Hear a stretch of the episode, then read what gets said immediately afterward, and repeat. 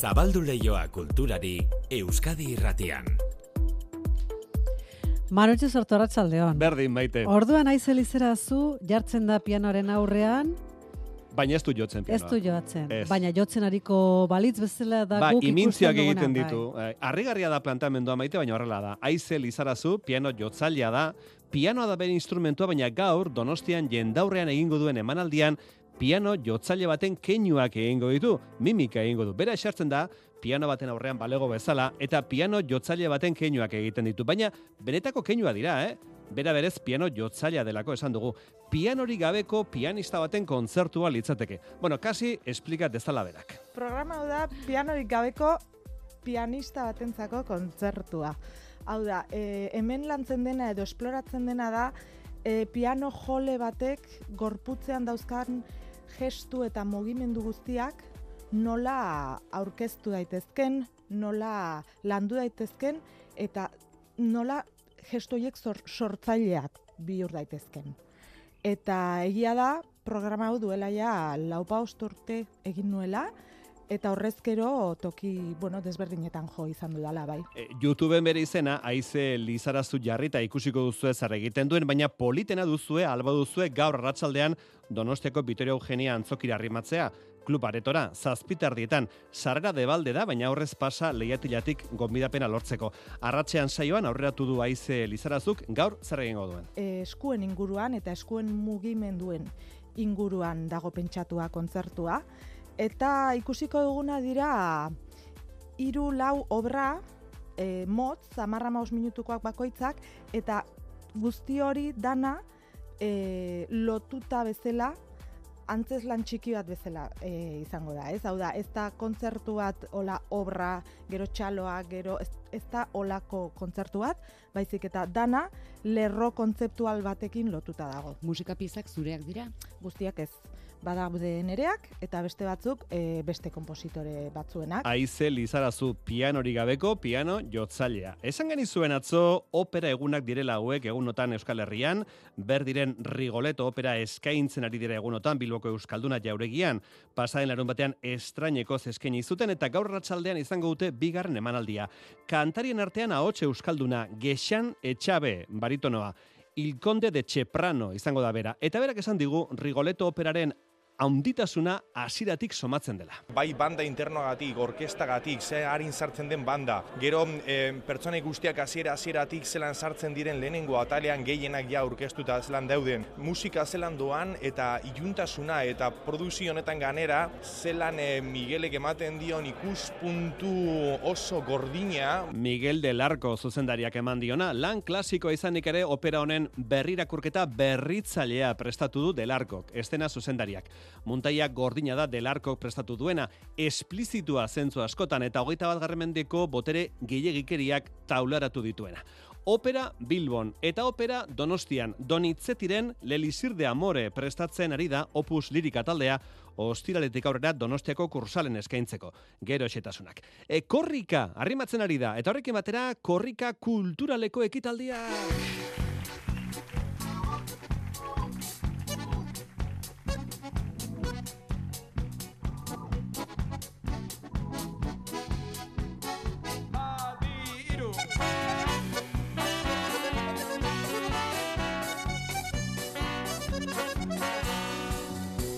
Kazaniritik zabal pasatzen da bolga. Ez da berria Joseba Tapia eta Koldo Izagirren arteko elkarlana.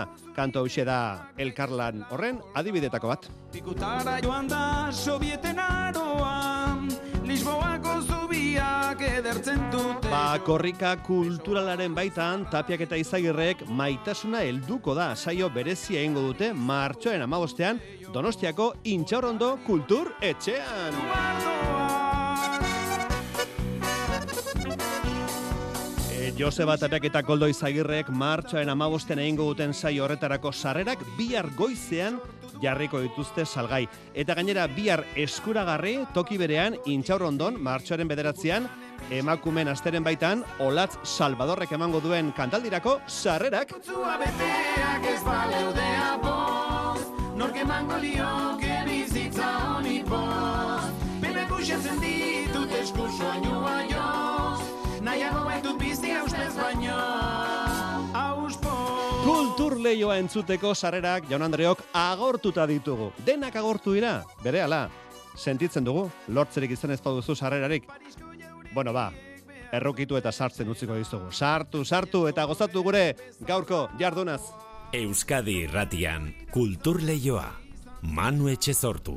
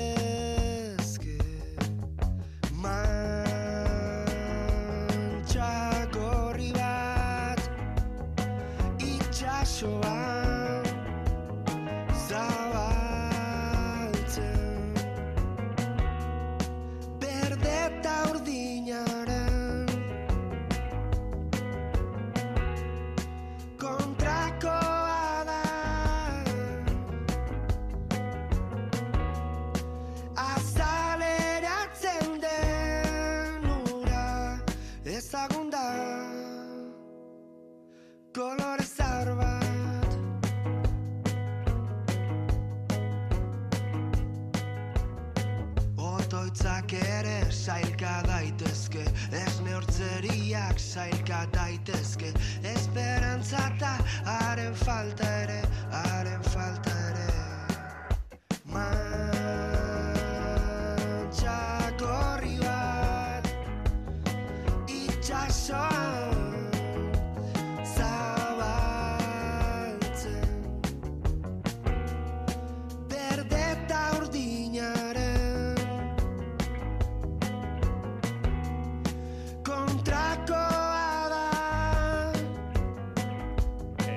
Egun gutxiago falta dira gorka urbizuk bere bakarkako disko aurkezteko bira abia dezan. Ostiralean eskainiko du Donostiako Intxaurrondo kulturetxean bira horretako lehendabiziko emanaldia. Diskoak hasiera bat du izenburu eta disko aurkezteko egingo duen birak tur bat horlaxe du izenburu. Opera gaur asteko Opus Lirik Algarteak Lelisir de Amore opera ezagunaren moldaketa aurkeztuko du ostiralean Donostiako kursalen. Don Itzetiren operaren esentziare utziko diote, baina muntaia berria proposatu dute, bereziki gazteak erakartzeko asmoz.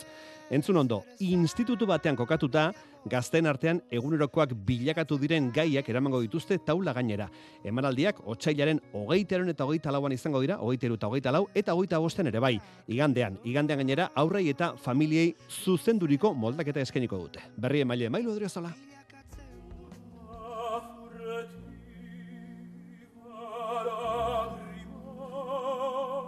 Donitzetik mila sortzieun eta hogeita amabian sortu zuen Lelisir Damore opera eta orain opus lirikak irakurketa berri bat eginez aurkeztuko du kursalen. Ainoa Garmendia da zuzendari artistikoa.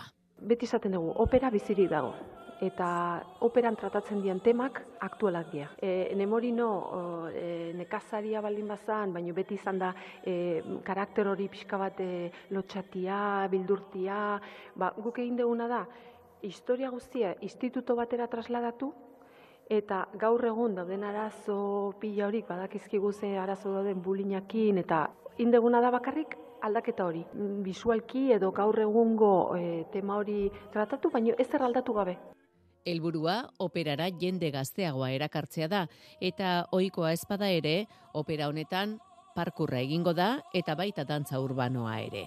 Abeslariak ere gazteak dira eta opera panoramako artista berriak eta kontsolidatuak ezagutzeko aukera paregabea izango da hau.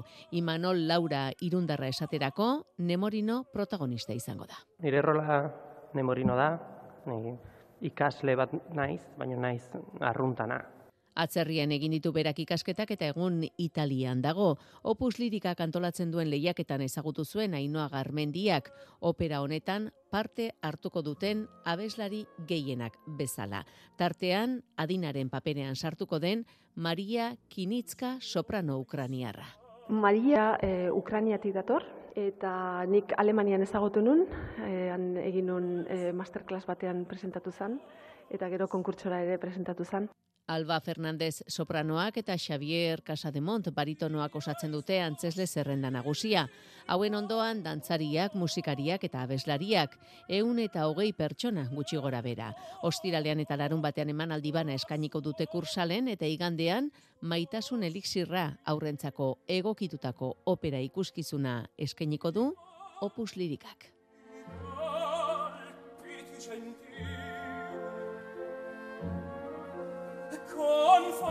Entzun duzue, opera baten erdian parkurra engotela gaztek. Goazen segidan bilbora, loraldia jaialdiaren berri eman dizuegu jadanik kulturleioan saionetan, badakizue Euskal Kulturaren udaberri garaiko jaialdiak amargarren edizioa duela urten, eta martxoaren lenean hasi eta hilaren hogeita irur arte luzatuko da loraldia. Bagaur, jaialdiari begira propio prestatutako ekimen bati buruz hitze egingo dugu patxadaz. Gorputzaren atzean, hainbat disiplina uztartzen dituen proiektu multiplataforma da, eta loraldiaren sormen digitala bekaren lehen emaitza da. Atal analogikoa eta digitala uztartzen ditu proiektuak eta estrenaldia loraldia jaialdiaren baitan izango da atorren martxoaren zeian Bilboko Azkuna Zentroan. Euskadi Ratia Bilbon, Juan Martiarena. 2000 eta berrogeita margarren urtean kokatutako historia kontatzen digu gorputzaren atzean ikuskizunak.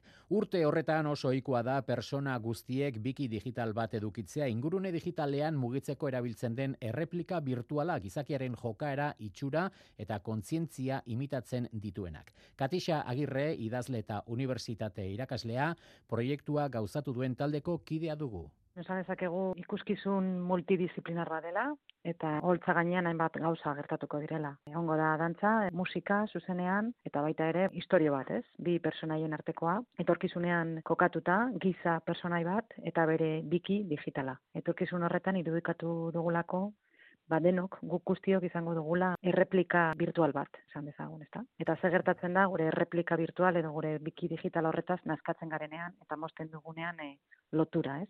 Nola geratzen den biki digital hori alderrai galduta eta nola ekiten dion bidaia bati bere giza originalaren bila. Hortaz, historioaren protagonista Xulop da Polux gizakiaren biki digitala. Xulopek bere gizakiarekin konexioa galdu du lotura eten eginda. Eta horrek datu askoren galera suposatzen du, baina bere aurreko bizitzaren oroimen batzuk baditu oraindik. Bere giza originalaren eh, aurkitzeko bidai batean murgilduko da protagonista ezerezean galtzearen beldurrez. Artearen zenbait disiplina eta mundu digitaleko zenbait alor elkartzen dituen proiektua da gorputzaren atzean ingurune analogiko eta presentzialean, zuzeneko emanaldi baten bidez aurkeztuko da ikuskizun hori bertan, dantza antzerkia, hautsa eta musikak bat egiten dute aurrez grabatutako zenbait ikusentzunezko piezekin. Artea eta teknologiaren uztartze harmoniotsua oholtzan, ainoa artetxe aktoriarekin eta izarne oiartzabal dantzariarekin. Proiektuaren alor digitalak atal ezberdinak ditu. Esate baterako egitasmoak kontatzen duen historioa, loraldiaren webunean erakutsiko diren zenbait bideotan azalduko da. Gorputzaren atzean disfrutatu daiteke bi modutan. Nik gomendatzen dut zuzenean disfrutatzea, askuna zentrora joatea martxoaren zeian eta bertatik bertara dena ikustea. Baina ezin duenak etorri, ba, eskura izango du ere eta hor geratuko da bertsio digital utxa. Zeinetan, ba, hainbat bideoren bitartez, hori ba, ikuskizun hau jarraitu galko den. Eta aldi berean Instagramen Xulop eta Polux hasi dira jada historia kontatzen. Joango gara ba, pertsonaiak aurkezten eta olako zizkamizka batzuk ematen, benetako otordua iritsi bitartean. Gorputzaren atzean, hainbat disiplina uztartzen dituen proiektu plataforma anitzaren estrenaldia loraldiaren baitan, martxoaren seian Bilboko Azkuna Zentroan.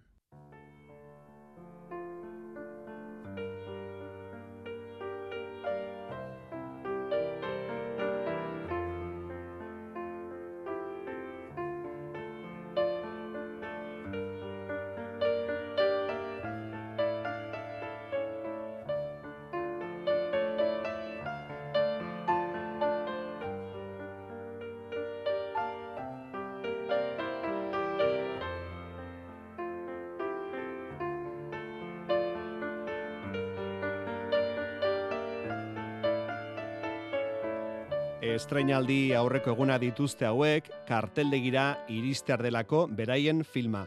Ekain albite, ekain, kaixo, arratsaldeon. Kaixo, arratsaldeon, Bueno, gutxi falta da karteldegiko estreinaldirako, ze sentitzen duzu? Bueno, urduritasun pixkat, baina gogo asko ere, ja, badira hiru urte hasi ginela proiektutik, eta desiaten munduari erakusteko, konpartitzeko, eta jendiana ere izateko proiektu. Mm, e, gazteak zarete, ez dakit paperezko periodikoak irakurtzeko itura daukazuen berri paperak horra gartuko da, ostiralean, zuen izena eta zuen pelikularen izena, ez dakit hori ikustean ze sentituko duzun, ekain?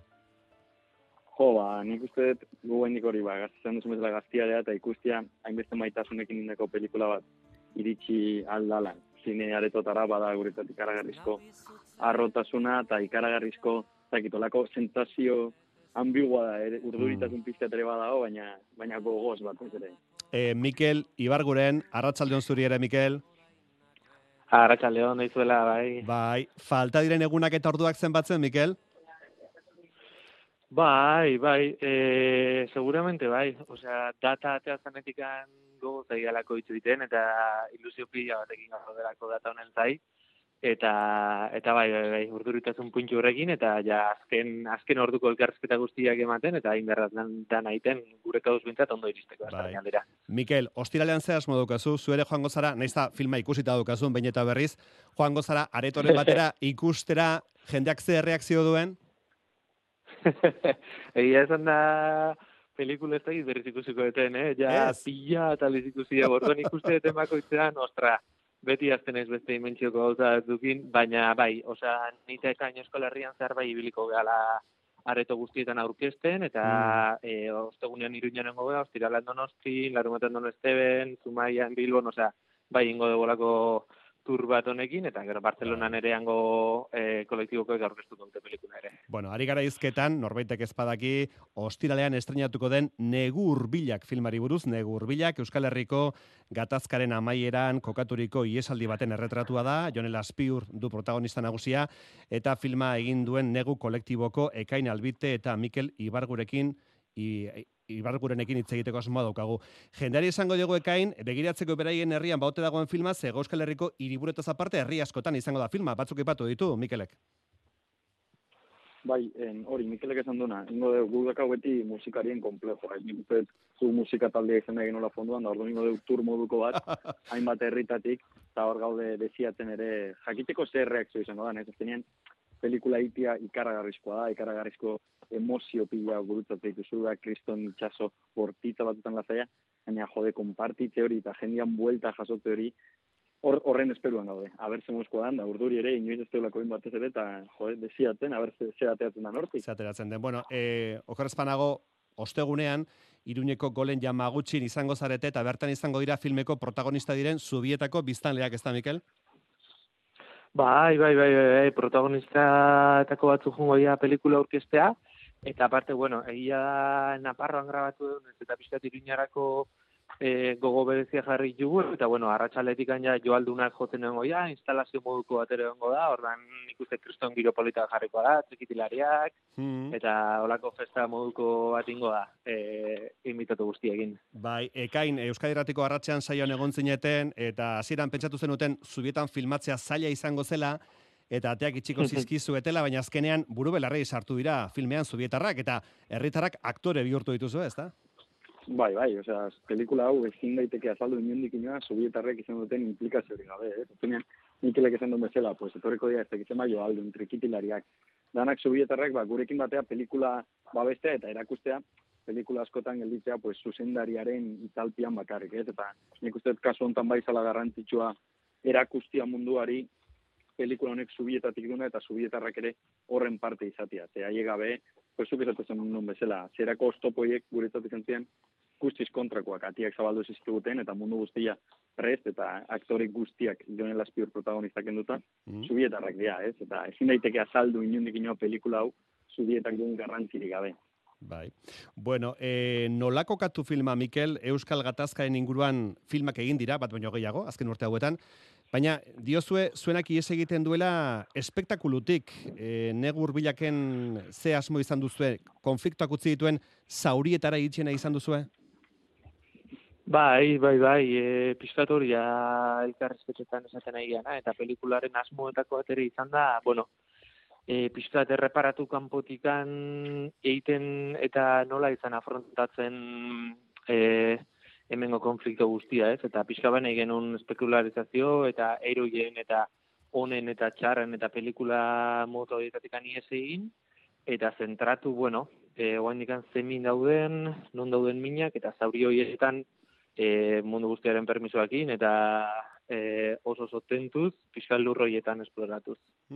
E, ekain, ikusleari edo ikusle potentzialari zerbait esan nahi diozu, eh? pelikula ikusi aurretik? Bueno, nik uste, e, ne urbilak, pixat Mikelek ez duen aritik, badala en, esperientzia bat urbiltzeko Euskal Gatazkara modu humanoago baten, ez? Eta nik uste dut hor, gatazkatik kanpo ere amaika gauza daudela, ez azkenean, gatazka igual da markoa, igual da kontekstualizatzen duna pelikula, baina guk pixkat hitz egiten dugu gatazka hortan gelditzen dien zauri horietaz, eta beti komentatu dugu zauri horiek azkenean unibertsala diala. Eta izan daitezke Euskal Gatazkan, izan daitezke aurretik guda zibilan, izan daitezke gaur egun bizi ditugun hainbat gatazkatan gelditzen dian arrasto hoiei buruz eta zendatu gabeko zauri horrei hoiei buruz, ez? Eta ikusleai gonbidatu ere, pues agian beste esperientzia bat bizitzea espektakularizaziotik kanpo, zer izan daiteke, zer den gatazka, ez? Eta zenbat gauza gelditzen dian, Italian inoiz kontatzen estianak, estialako errelato, eroien errelatoien parte, ez? Eta dia, detaile humano txiki horiek, gesto horiek, gerturapen horiek, guzti hori ere bada gatazka eta guzti horrek bihurtzen gaitu pertsona, ez? Ze gatazka guztitan daude pertsonak. Hori da pixkat erreklamatzen duguna. Bueno, ba, negu urbilak filmaren estreinaldiaren zai gaude, ostiralean helduko da karteldegira, eta estreinaldi horren aurretik hitz egin izan dugu Ekain Albite eta Mikel Ibargurenekin. Filmaren egiletako batzuk ze kolektibo bazarete, bikote? Hori da, hori da, hori da. Bai, bai, bai. Azkenean negu kolektiboa, bueno, e, gutxi gara bera amar pertsona inguruko osatzen taldetxoa da. Pelikula hau etzinezkoa izango litzateke beste modu baten egitea eta beste modu baten afrontatzea. Orduan, bueno, hiru urtetan diru gabe egiten den pelikula bat, e, oso oso kondizio, bueno, zine indus- industriatik aldendutako kondizioekin egiten dena, e, zen bideragarria izango zuzendari baten figurapean itea eta forma klasiko baten, orduan, bueno, gure iteko modua oraingo zau da, hemen gaude eroso, eta ikusi dugu frutuak emate ditula baita ere, orduan, bueno, jarraituko dugu esploratzen bide berri hauetatik Ekain eta Mikel, eskarrik asko, sorterik honen opa dizuegu. Zuei, mila esker. Aio, bikote. Agur.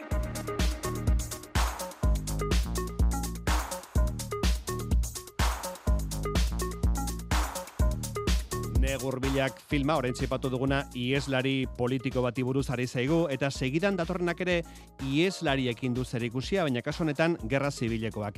E, gerra zibilean ies egin eta amiku zen errefuxiatu hiltzen Josemari Lopetegi errepublikonaren bersolaritzaz arituko dira ostegun honetan etzi donapaleun, zabalik elkartearen eskutik. Arrueta sarrikotako zamako itzia etxean izan zen bersolaria, ies egindako beste hainbat errepublika zalarekin. Gerra garaian, etxe horretan igarotako ez, mintzatuko da Josean Elosegi irundarra. Andore Lizeaga, konta. Uztailaren emeretzia, egun belzta pozoitxua.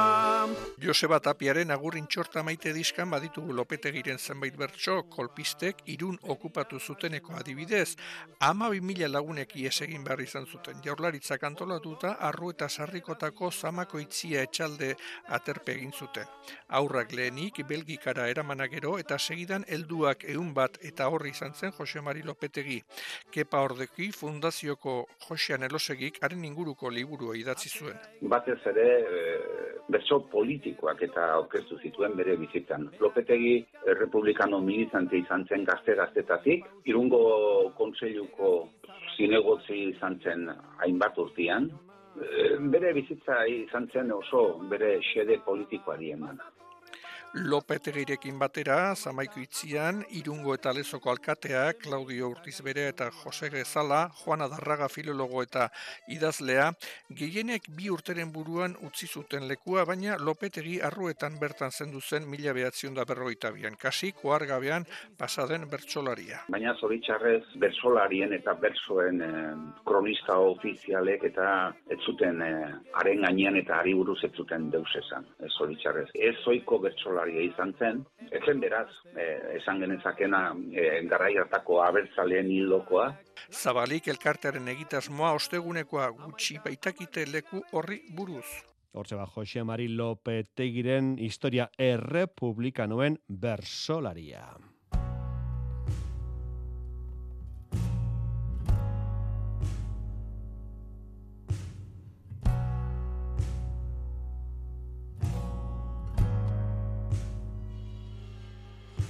Inorket zuen ekaitza. Urbiltzen sumatu. Inorket zuen laino iunik Ikusi zeruan. Inorket zuen kaioen Zalapartarik aditu. Ez aldien urduritasuna Gauean Oraindik aste artea da, baina ez gaitezke jadanik astebururako planak egiten. Ostiralean Xabi San Sebastian Hernaniko Biteri Kulturretxean hariko da. Xabiren azken lana betazalak da eta disko horretan topatu dugu inorkez izenburua duen abesti hause. Pozik ginen ala ez Ezin nahi zoroitu Kantariaren alboan izango dira Carlos Arantzegi baterian, Nando Neira kontrabaxu eta baxuan, Satxa Soriazu teklatuetan eta Gari Otamendi biolina eta biola joz. Ostiralean, zazpitarretan, Xabi San Sebastian Hernanin. Zerua eta lurra osorik ziren artean Ta hemen gaude norbere arkaitzari helduta. Bueltak ta bueltak ematen isilik gauean. Etxipenaren gainetik amorruz buru altxatuz. Oraindik bizi diren loreak usaindu nahian Josen Etxeberria, Josina Kaixo, Arratsaldeon, Arratxaldeon. Bueno, e, ez du sartu horretik, Josinak esan diten. Manu, entzun behar duzu Bela Bartoken konzertu zoragarri bat. Etxeko lan gisa jarri dut. Bai, orkestra kontzertu, ez da, bere Bai. obra goren hori, ez da? Bere Bai. eriotzaren aurretik estrenatu zuen obra handi hori, bere gaixorik zegoen, leusemia zuen, eta gaixorik zegoen garai hortan, alako obra bat egin zuelako, ez da? Bela Ungariarra. Bartok. Eta da, Ez, ez dakit gaur, eta momentu honetan zertara atorren, baina, bueno, alatxe hitz egin dugu erredakzioan. bai, ezta? bueno, bizitzarla da, ez ustekoak dira.